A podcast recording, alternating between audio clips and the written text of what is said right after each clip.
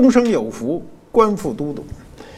我们现在日子过得好了啊，人们都在想事儿。其实，所有的人都在想一件事儿啊，不管他承认不承认，每个人想的事儿都一样。想什么呢？就是想多活，俗称长寿啊。谁都想多活，想长寿。年轻的时候你不这么想啊，我年轻时候也不这么想，那爱活多久活活多久。可我活到今天，活到我这岁数。过六十了啊，满一个花甲时候就想多活。为什么想多活呢？不为什么，就是怕死呗啊！所以人就一定要想办法多活啊。那怎么办呢？我们就讲生命在于运动。这我们说了很久了，我从小就听这句话：生命在于运动，所以不停的参加各种运动。从小呢喜欢各种体育运动，比如踢足球啊，踢得不怎么样也喜欢踢。打篮球打的还算凑合啊，打乒乓球啊，打羽毛球啊，排球算了，排球没怎么打啊。喜欢，这个体育运动只只要是一参与啊，就是那出汗是正常的。过去我记得我们小时候打完篮球跑回来，对着水管子啊，那什么就拧开水管子，口嘴巴接上去，咕嘟咕嘟先灌一水饱。那时候也怪了，这胃啥感觉也没有啊？喝一肚子凉水，还都是水管子里的。然后人家说：“哎，那边还想赛一场，去不去？去，还要去，要去赛一场。”所以，我们说的生命在于运动，这个运动是指狭义的体育运动。那么，体育运动中呢，有一种是大众体育，我们都知道，现在街头啊，各种人啊，老连老头老太太都在那儿做啊，那叫大众体育。但是，作为竞技啊，作为一种体育比赛，都是超负荷的。这种超负荷的比赛呢，啊，一般情况下都是折寿的啊。我跟有些运动员也聊，他说他们这事儿都折寿，尤其啊，大负荷的超体力，比如拳击啊、铁人三项、马拉松等等啊。马拉松，你想这人一口气两个多钟头要跑出四十二点一九五米去，那这个。不是四十二点一九五米，那就两步就跨过去，就是四十二公里加上一百九十五米啊。那么这跑下来的，就我跑不下来，我跑下来得吐血。我有一阵子喜欢长跑的时候呢，那时候上班，上班骑着自行车嘛，不骑啊，扶着自行车的这个后座啊跑，一路跑到单位啊，那就是健步如飞啊。为什么能跑呢？不为什么，就因为瘦啊，人瘦都能跑。你看跑马拉松的啊，没一个胖子。你越胖越跑不动。你看那胖子啊，都跑得呼哧带喘，脚底下跟踩棉花似的，胖子都不灵。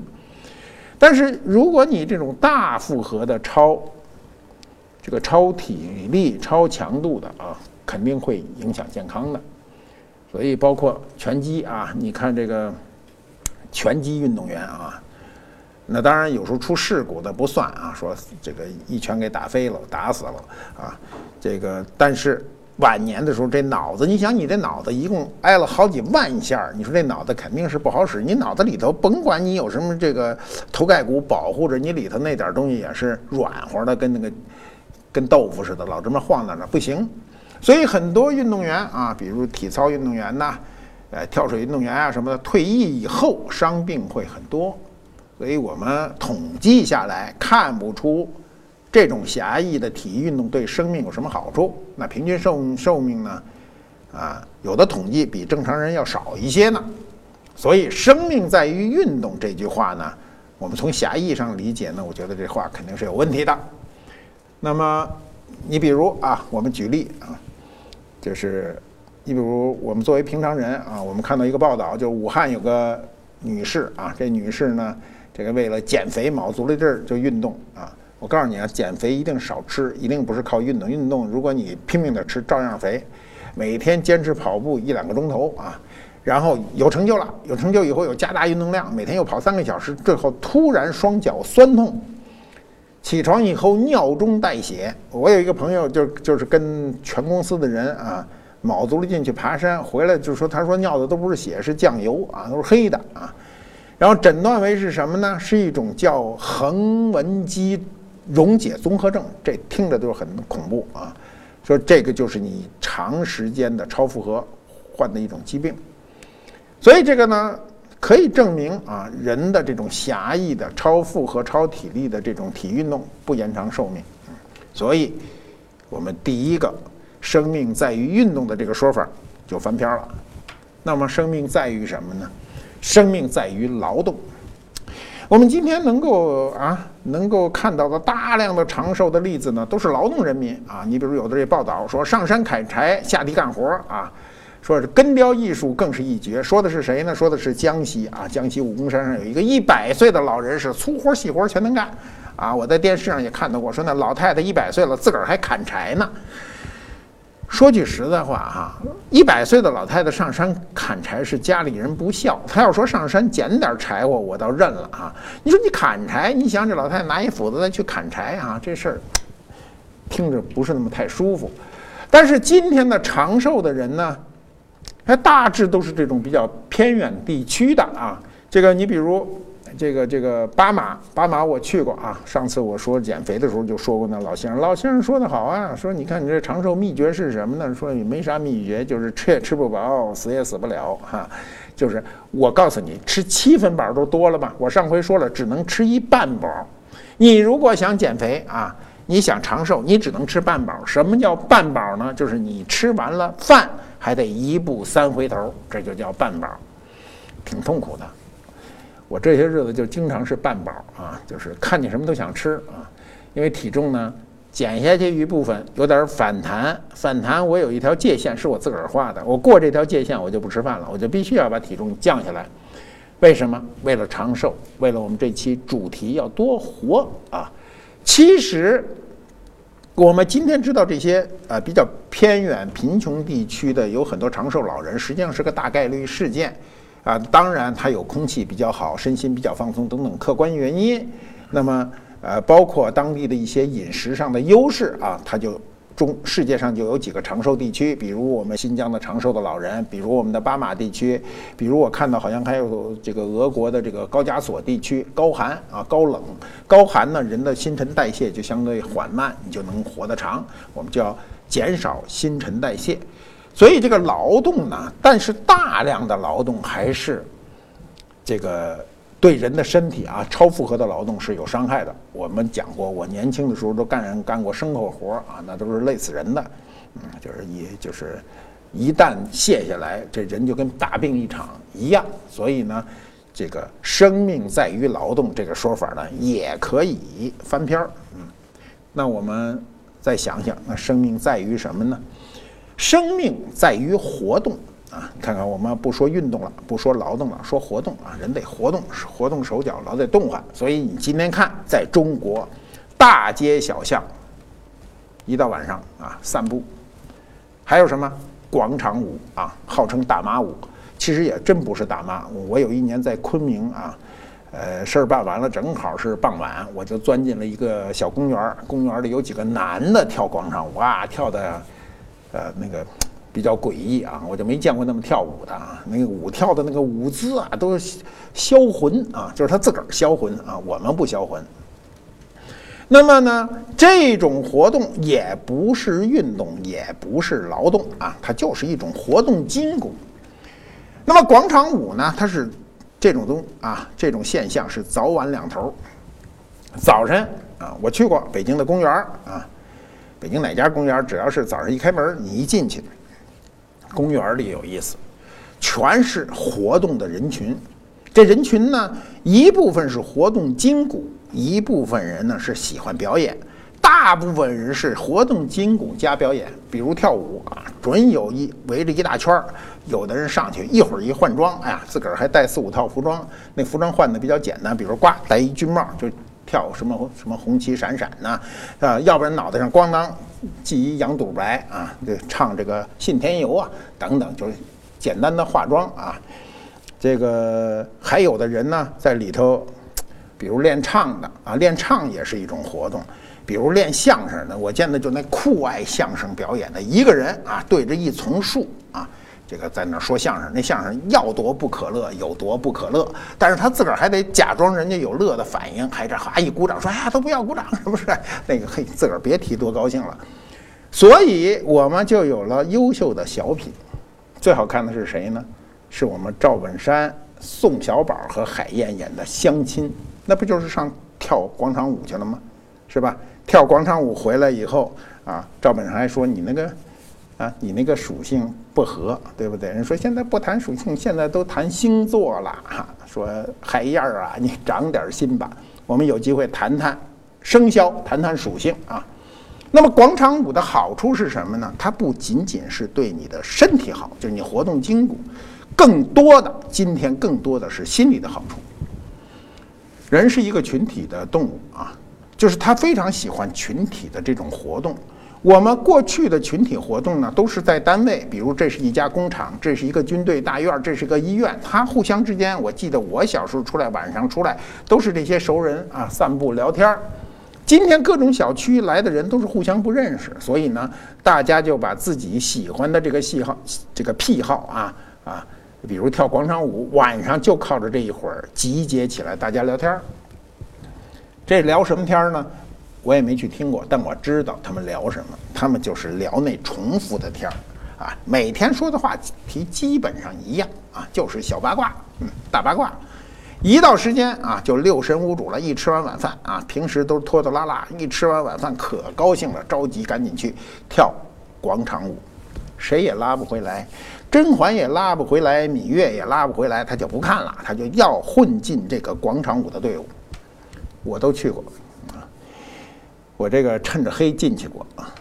这个有一回我从这个北京的荷花市场晚上出来，看那堆着一群的人跳广场舞，我有点好奇啊。我呢就进去了，我这刚一进去哈，就一个人过来哈，黑呀看不清啊，就拍了我一下，跟我说这个，我啥意思？嗯，两块钱。哎呦，我说凭什么管我要钱？他说：“凭什么管你要钱？你听见这音乐没有？这音乐就得给钱，你给两块钱。”我说：“哎，我不知道，因为我没钱，身上没钱，我不能说我刷卡呀，我微信支付我也不会啊。这我这身上还真没钱，我就散不打眼睛从那里退出来。我说：‘哎，我不在里待了，我出来，我远远的看着，远看啊不花钱，只要你进了他们的那个区域，你给两块钱，我觉得公平。他跟我要少了，他要多了，我就我就包圆了啊。”今天你去看这种广场舞、大妈舞，你注意看，还真就不是一水儿的大妈舞。嗯，第一里头有很多大叔，大叔干嘛去了呢？大叔肯定是找大妈去了。如果有大娘，就一定有大爷。大爷干嘛去了？是找大娘去了。这不是明摆着的事儿吗？那小年轻混进去干嘛了？小年轻去找大妈去了，小心点儿。进去干嘛呢？跟你套词套近乎啊，跟你说专业，说你听不懂的。这支曲子如何如何，这姿势应该怎么样？跟您混熟了，我告诉你几个事儿会出现。第一个事儿有可能是卖保险的。第二个事儿有可能卖理财产品的，第三个事儿那就更悬了，就是卖保健品的啊，就是不能保健也伤害不了你的保健品的，所以一定要小心。这小年轻混到大妈队伍里，他一定不是奔着人去的，一定是奔着人兜里那钱去的，所以要小心。生命在于活动啊，这句话呢。是一个很普通的现象，我们不能证明你这种活动能让你长寿，对不对？那么有人就提出来说，生命不是在于活动，这生命在于活动这事儿也得翻篇儿。生命在于什么呢？生命一定在于蠕动，听明白了吗？蠕动，虫子，这个蠕动，慢慢的蠕动。哎，这事儿是不是有道理呢？我想了想，有道理。它比活动好，啊，它要慢。长寿的东西都慢，你比如蜗牛啊，比如这个王八，咱不能把自个儿比喻成王八。龟啊，龟可以，龟寿嘛，龟虽寿啊，龟虽寿啊，就是龟就活得长，都是慢动作。他那动作像像这电影拍出来放的慢动作是吧？所以很慢，要长期练习。所以我们的人开始学会了蠕动。第一个是什么呢？是我们的太极。你看太极就慢呐，一定是慢呐。说没有太极噔噔噔的，没有这样的，那全是猴拳啊，一定是慢慢的。这太极啊慢，这就是蠕动。还有什么呢？这些年呢，最为流行的瑜伽，瑜伽也是慢呐，很慢呐，在那儿很慢，有时候一天半天的都不动啊啊。瑜伽还有很多种啊，据说还有这个热瑜伽。啊，还有裸体瑜伽啊，还有什么各种瑜伽，反正我都没去过啊。那么这种练习呢，它是让你静下来啊，就是你又不感到不是那么很累，然后呢又有又能够排忧解难，能排除烦恼啊，收获收获这种心灵上的一种宁静。我们因为处在这样一个纷杂的社会，每个人身心呐都比较混乱，比较疲惫。生活啊，工作竞争激烈，生活节奏如此的之快，然后呢，你每天都跟上紧了发条似的，所以呢，你每天会遇到各种各样的问题，工作中的问题啊，生活中的问题啊，不愉快的事儿很多啊。你比如我吧，我有时候说啊，本来我从我们家出门到单位啊，我最早啊，这个不到二十分钟就到了，现在得走三四十分钟，为什么呢？因为路上加了很多障碍，这障碍也不是谁加的，每加一个障碍就让我在路上增加几分钟。那么这些年来，我算了算，加了七八个障碍，我的上班时间无形的就翻了一个跟头。那我就不明白了，加这障碍有什么好啊？只是让我们的效率降低呀，我这身心就变得非常的疲惫，所以没有办法，那就静下来啊。这个想想啊，打不了实际的太极，心中也得打一太极，把这事儿给化解了。所以生命啊，就提倡这种慢生活、慢运动。所以就出现了这么一个古怪的词儿：生命在于蠕动。你信不信是你的事儿。我其实我也不是特信，因为我看到那个长寿的人都不是生命在于蠕动，而是生命在于不动。他干脆就不动，啊！我见过一百岁以上的人，基本上都是这路子，啊，每天在家门口一坐就是一天，看人来人往啊，搬一板凳在门口一坐就是一天。有的那老太太在家里啊，什么都不看，看墙啊，看一天不动弹，人都活一百多岁啊。比如啊，这个。我想长寿，我想多活，就找这个活到一百岁以上的人聊天呢，沾仙气儿啊！你比如我一有机会就去，我那朋友啊，老丈杆子活一百多，我就说找你们老爷子聊天去。他说：“哎，别去跟他聊天没劲。”我说：“怎么没劲呢？”说：“我告诉你，跟他聊天没劲，你怎么听不懂啊？你跟他聊天，他跟你说最近的一件事，距今五十年了，你跟他聊得起来吗？说那老头说的事儿，咱都没见过呀。”说老头一说就我年轻的时候，你年轻的时候我们还没生呢，怎么聊啊？这天聊不上。嗯，后来我说那老爷子有什么特点呢？说老爷子有什么特点？说我告诉你，天塌下来，老头该吃吃，该喝喝，该睡睡啊。天塌下来不影响睡觉。哦，我明白了，这身心呢就要彻底的放松。比如我去年啊，我去年六十岁，但我六十岁的时候我要办一事儿，我生生日的那天。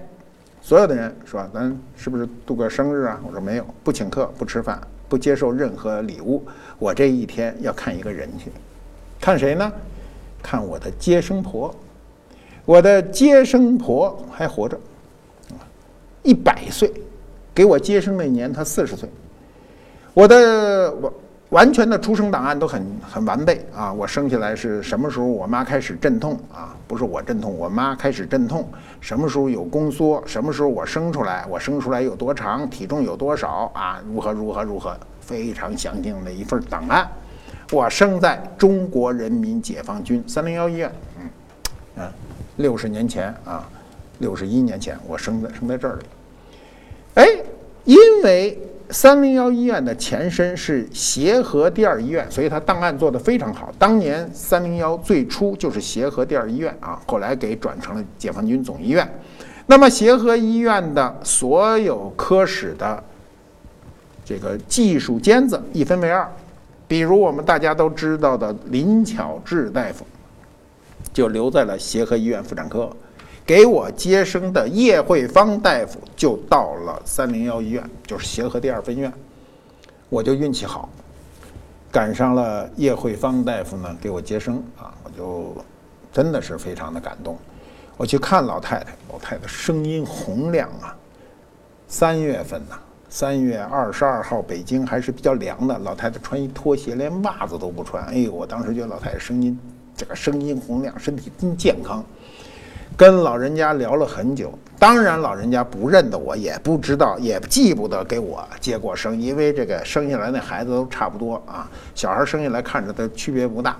那么一生中接了接生那么多孩子，怎么能记住我呢？但我是一个偶然的因素啊，偶然的情况下知道了我的接生婆啊，我的接生大夫叶慧芳大夫，祝老人家健康长寿。他因为活了一百岁嘛，我就去看他。看完了，我觉得老太太非常宁静啊，这个很重要。你想想，她按理说她是这个身居高位啊，是中国最好的医院的科室主任啊，妇产科主任。然后享受军级待遇啊，很多现在军人都没有这种待遇，他有待遇啊。老太太看什么都很淡漠，所以我去看老太太，什么也不能买，送上我一本书，然后买上一盆花，表示我对这个我的接生大夫的一个敬意。所以，这个人的这个生命啊，就是我老说，天生啊，天生是一位的，后面追求是另一位的。那我看到这些啊，当我看到这些百岁以上的老人啊，比如原来我们家这个我我太太的老太爷也活一百零二啊，老老爷子也是不动啊，哪儿都不动啊，就是成天坐在那儿，哎，都活一百多岁，能吃能喝啊，就是不愿意活动。所以我就有时候觉得哈，可能是生命在于不动，在于这种静止，这种静止呢，可能会使你的生活呢就拉长了，这也可能是一种。道理，那我们讲已经说了五层了。生命在于运动，生命在于劳动，生命在于活动，生命在于蠕动，生命在于不动。好像说到头了吧？我告诉你，这事儿就说不到头。下面还有一句，是我们后来才发现的，叫生命在于被动，不是主动的，是被动的。什么叫被动呢？按摩就叫被动。啊你如果被按摩了，你的筋骨就会变得非常的好。我们有例子啊，这事儿不能瞎说。宋美龄啊，蒋介石夫人啊，活到一百零六岁，活到一百零六岁这时候呢，儿子们都走了，孙子们也都走光了啊。老太太心静如水，嗯，每天注重还要打扮啊，很少动弹，但是呢，她是被动的活动，坚持按摩。每天午睡和晚上临睡前呢，两名护士轮流为她按摩。那要从哪儿按摩起呢？那按摩可复杂，不是我们这种按摩哪儿疼按哪儿，不是，它是从眼睛、脸部到胸部到腹部再到下肢、脚背、脚心，全部得疏通啊。这种全身的这个按摩呢，使他血液循环。因为你自己不主动的活动，你的血液循环就会很差，所以除此以外呢，他还要坚持阅读啊，读读书啊，活动脑子啊，看看看看书画呀，呃，再加上有虔诚的信仰呢，在这个少吃啊，所以人就活到了一百零六岁。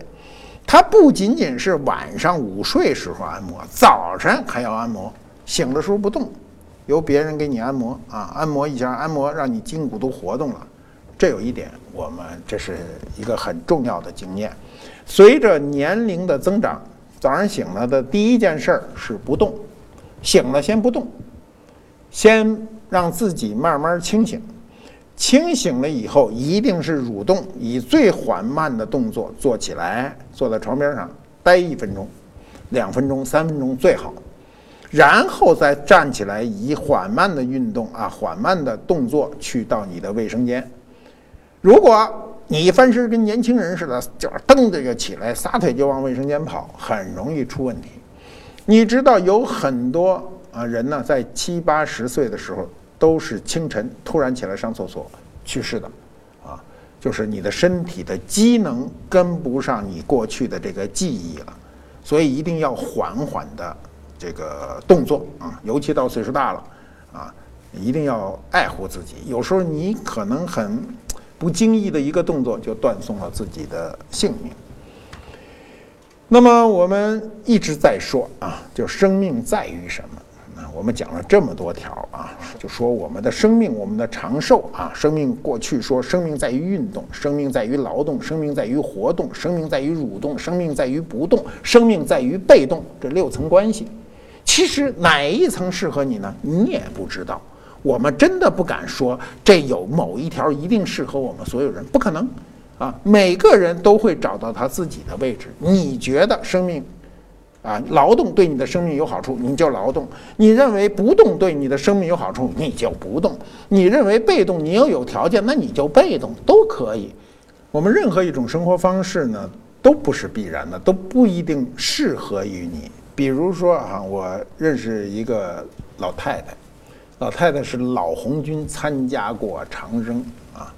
那么记者采访她，就是说呢，您呢跟大家聊聊长寿的秘诀。老太太这样对着电视说呢：“说第一要多吃肥肉，嗯，因为小时候太穷了，到一百岁的时候依然觉得肥肉好吃，嗯。然后这个记者就心里想，这条播不出。那么第二条呢？第二条呢就是不运动，啊。”这有悖于我们过去对传统长寿的认知。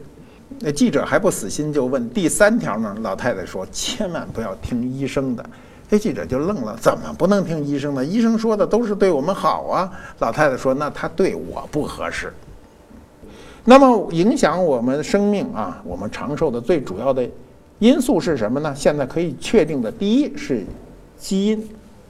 基因有点悬啊，按照过去的说法就更悬。过去的说法就是说你得有这命，这就是基因。你基因是不是强大，是不是好，这很重要。第二呢是环境，你如果是一个恶劣的环境，比如天天 PM 二点五五百以上，是吧？比如我们有很多污染，水污染严重的村落，连地下水都污染了，那这什么癌症村，那你一定不可能长寿啊！那是必须有一个良好的、清洁的一个环境。第三呢，就是良好的心态，放松的心态，与世无争的心态啊。你唯一能改变的呢，是你的心态，是吧？你比如我们刚才说这三个条件，第一个条件基因，你肯定不能改变，你生下来的就是你的命，命是不能变的。有人老说啊，命是不能改变的，运是可以转运的，没有人能转命，那只能转世去了。第二呢，环境你个人是很难改变的，比如我们的 PM 二点五，我们自己改变不了。但是心态自己能够改变，自己能够调整，遇到不愉快的事儿，尽可能的排排遣。那么你人生的在于什么呢？在于你人生一定要放松。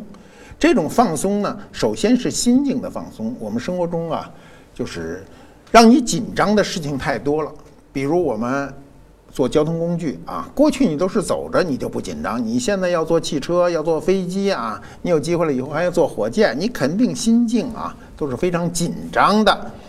那么你就一定要想办法放松。我们的工作压力也大，学习压力也大，在这些时候一定要想办法多调剂自己。比如说出去走一走啊，看看闲书啊，欣赏一段相声啊，看看嘟嘟啊，都可以让自己的心境放松。放松，你就能够长寿。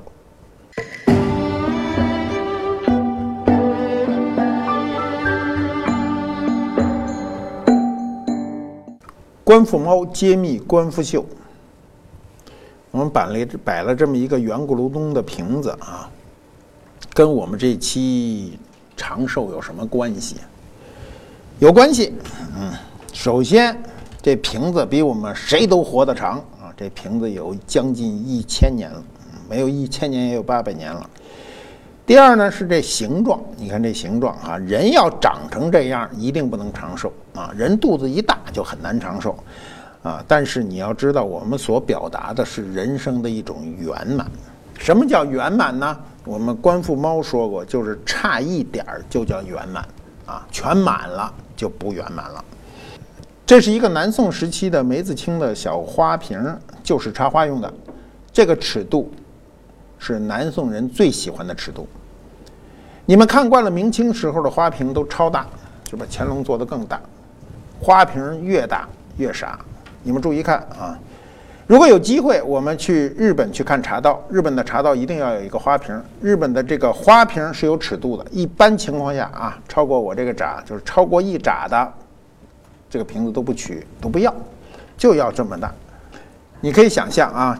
冬天插一枝腊梅，你可以想象春天插一个牵牛花，那么夏天插一个绿叶啊，插一个小绿枝啊，秋天插个狗尾巴草都好看，对吧？它尺度合适，凡事都有一个东西叫度啊，过度是肯定不好的，嗯，不管是什么，过度都不行。那么这个瓶子啊。是梅子青啊，身上一点都没有开片。你知道这个龙泉青瓷呢，很容易开片，因为它釉厚嘛。如果釉的膨胀系数跟这个胎的膨胀性系数有一点点差异，它就会开片。没开片的瓶子呢是顶级的啊。我们看看这小瓶子啊，小瓶子我好多年没看了，这次从库里提出来，爱不释手啊。这种花瓶啊，呃。在日本茶道里，呃，很愿意应用。我们呢，因为过去我们喝茶的时候啊，不讲究。我们这些年开始讲究茶艺啊，讲究茶艺，对茶具的追求，啊，对茶叶的追求，对浸泡的方法等等。三五好友坐在一起啊，喝喝点茶，这是这些年兴起来的。早年穷的时候喝茶怎么喝呢？一个大盖缸。一把茶叶搁进去，这一泡就是一天。那过去那个我们在工厂的时候干活累嘛，出汗多，所以呢喝茶喝得多。那大茶缸子这么老粗啊，一杯水就是一暖壶啊，一天喝好几杯，符合养生标准，就是大量的要排尿啊。这是著名的啊，这个龙泉青瓷中的粉青加梅子青啊。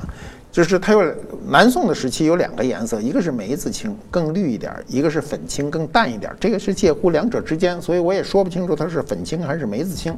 但是不管是什么青啊，它非常的优美。这个优美，第一是釉色，第二是造型，第三就是年代。这年代就是我们今天所谈的长寿。